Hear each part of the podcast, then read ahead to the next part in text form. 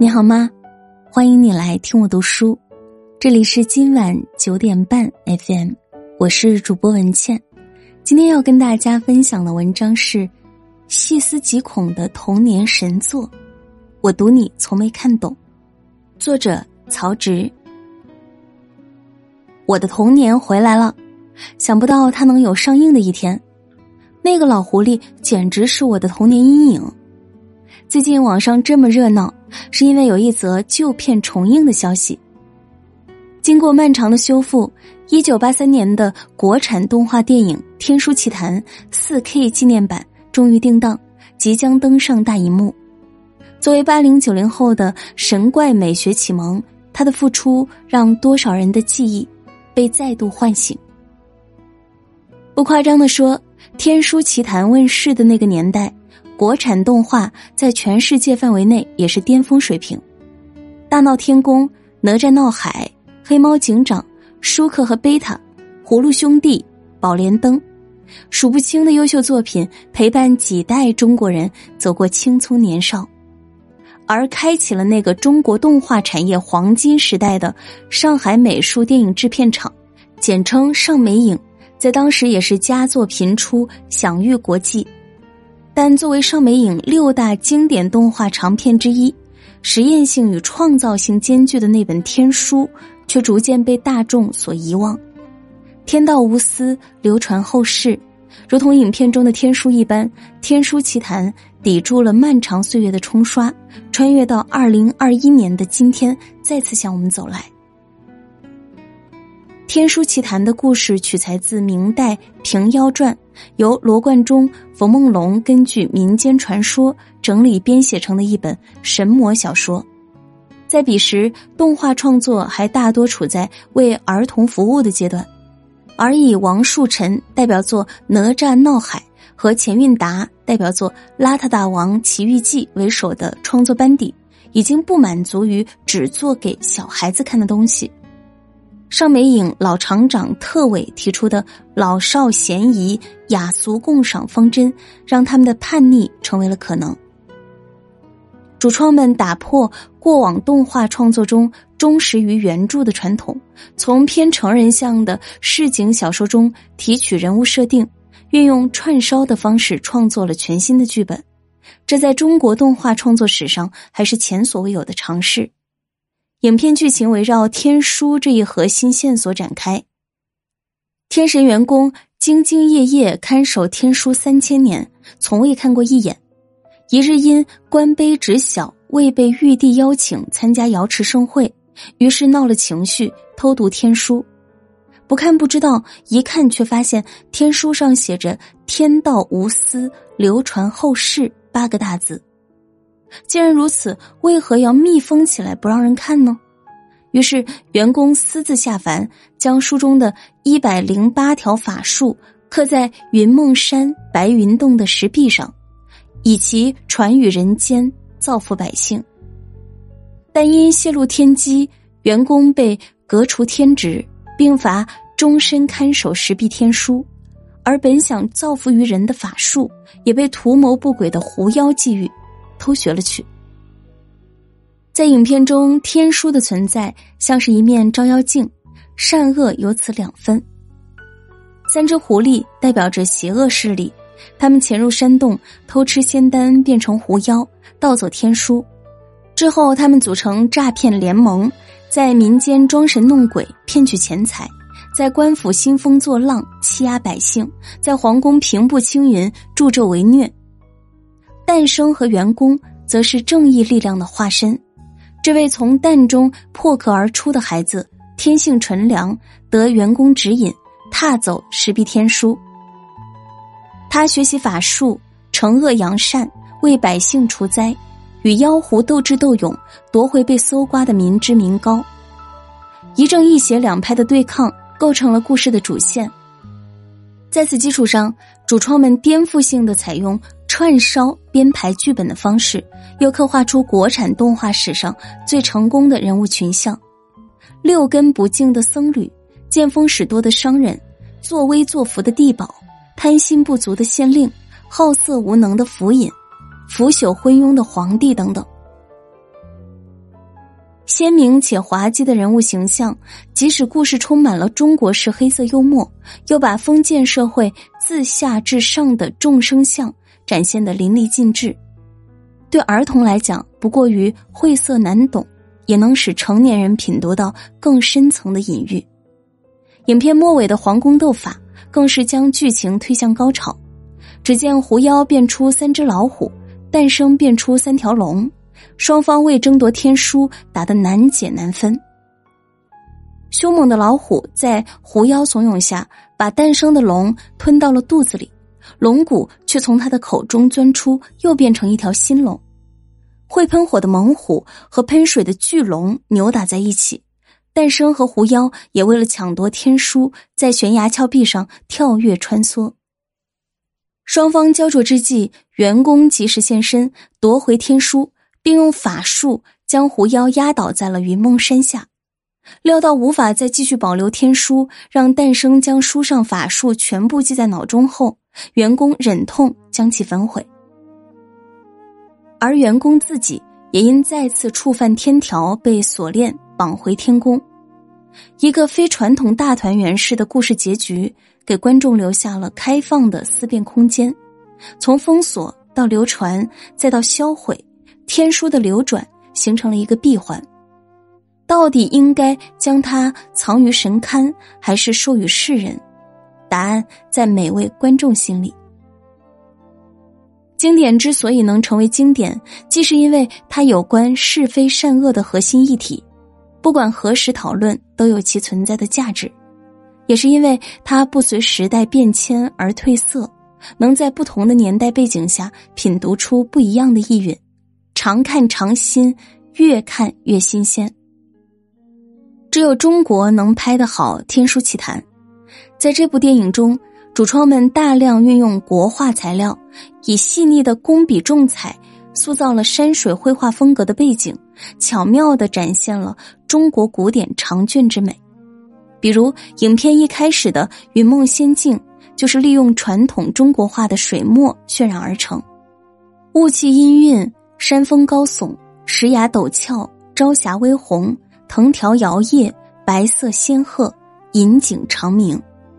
将充满诗情画意的江南风景展露的淋漓尽致。而随着情节的进展，故事发生的场景发生变化，画师的用墨技法也对应做出着改变。不同于表现自然风光时的水墨渲染，为了突出街道市井、亭台楼阁。宫殿、庭院、拱桥、水榭等人文景观的细节，这些元素的刻画全部采用工笔细描的技法，让中国古代建筑的精妙纤毫毕现。在角色设计上，动画造型设计师柯明先生则借鉴了中国民间艺术中的多种造型方法，力求使呈现出的人物属性明确、神形兼备。就拿传统戏曲元素的运用来说，全片超过一半的人物形象都借鉴了戏曲造型。员工白袍红脸，连鬓长须，浓眉凤眼，额上弦月印记，酷似京剧中的关公。诞生参照京剧中的娃娃生，脸蛋浑圆，面中红晕，发髻整齐，稚气未脱。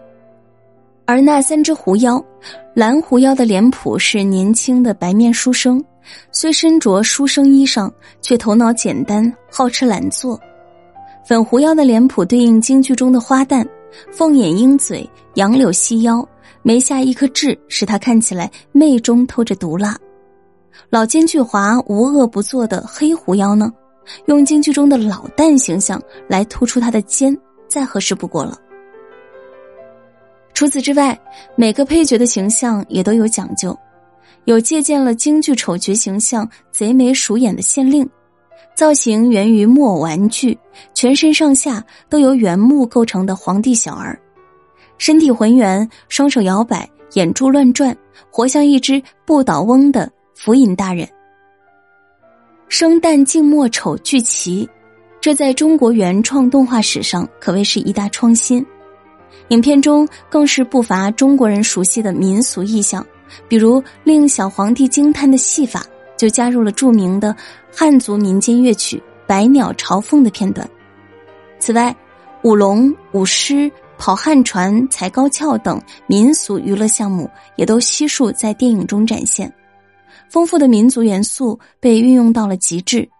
天书奇谭》用中国本土化的艺术符号，贴切自然的传达了根植于宝贵传统文化的中国气派与中国精神。就算没有家喻户晓的传统神话故事背书。只看一眼画风，也能知道它出自中国动画匠人之手。上个世纪的尚美影可谓群英荟萃，来自中国各大美院、各个专业的年轻人在这里大展拳脚，创建了一个屹立于东方的动画王国。早在《天书奇谭》诞生之前，尚美影就已经成功制作了大批脍炙人口的动画作品，《小蝌蚪找妈妈》。戛纳电影节得奖，穆迪获国际最高荣誉，三个和尚捧回中国第一座银熊奖。一部部赢得广泛赞誉的优秀作品，将中国动画的制作水准推向了前所未有的高峰，也迎来了世界的瞩目。一九八零年初，英国广播公司 BBC 有意投资与尚美影合拍一部动画长片。而电影《天书奇谭》的制作初衷就是回应 BBC 这一合作意向，主创们充满热情，很快就着手工作，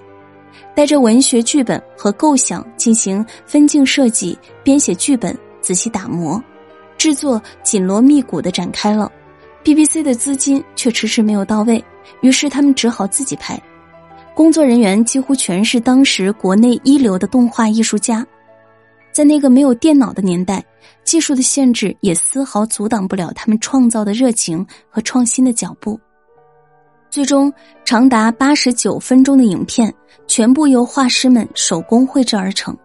总耗时三年，手绘原画十二万张，劳动强度和难度可想而知。除了画面，《天书奇谭》的配乐与音效也极具先锋意识，甚至比公认的中国电音启蒙。云宫迅音还要早几年用上电子合成音，搭配笙箫、锣鼓等民族乐器，古典的中国仙境立马又多了几分迷幻和鬼魅。任过程曲折，上海美术电影制片厂依旧不负众望，用自己的独立制作终结了中国动画长久以来对传统文学作品的简单复制，又一次创造了民族动画史上一个里程碑式的突破。二零一八年，《天书奇谭》修复项目启动，从画面到配乐配音，在达到大银幕播放需求之前，等待着工作人员们的是庞大的工作量和无法预知的困难。不仅封存了数十年的胶卷动画无法被现代电脑设备直接数码化转化，只能逐帧修正，从老胶片的清洁整理到逐帧扫描调色。每一个步骤都需要极致的细心和耐心，独立的音乐资料也出现了多达十五处的缺失。此外，配音也需要重新录制。但如何保留旧版音乐的古典韵味，又使声音修复团队不得不面对新的难题，只能慢慢来。为了尽可能的还原观众记忆中的《天书奇谭》，所有工作人员全身心的投入到修复工作中。夜以继日，倾注着自己百分之百的心血，最终在各个修复团队前辈与后辈的共同努力下，《天书奇谭》四 K 修复版终于将登上大荧幕。遗憾的是，定档海报的主创人员名单中，六位前辈已经离世，无法亲自见证他登上荧幕的珍贵一刻。但老师们为中国动画做出的贡献，他们精益求精的工匠精神将延续下去，而影片内外的新旧融合，其背后蕴含的薪火相传和生生不息，一定会唤起几代人的童年回忆，或许也将为又一代人创造新的回忆。曾几何时，中国动画产业在全世界举足轻重。日本漫画家手冢治虫受到铁扇公主的触动，弃医从画，成为日本动漫发展的领军人。宫崎骏在中国民间传说改编成的动画《白蛇传》影响下，才开始追逐动画，也曾发出“最好的动漫在中国”的感叹。虽然在过去一段时间里，中国动画受好莱坞和日式风格的影响，陷入了一种四不像的尴尬境地：技术不成熟，画风不纯粹，故事没灵魂，导向不清晰，让世界影坛中最独特的中国符号消失不见。国产动画一度成为部分观众眼中低幼粗劣的代名词。国漫何时能够荣光再现？谁也无法给出一个准确的答案。但或许正如鲁迅先生在《且介亭杂文集》中所说：“只有民族的才是世界的。只要我们沉下心来，深挖后觉，慢下脚步来，精雕细琢，那一天也许就不会太远了。”好啦，这篇文章就和大家。分享到这里，感谢收听，晚安，好梦。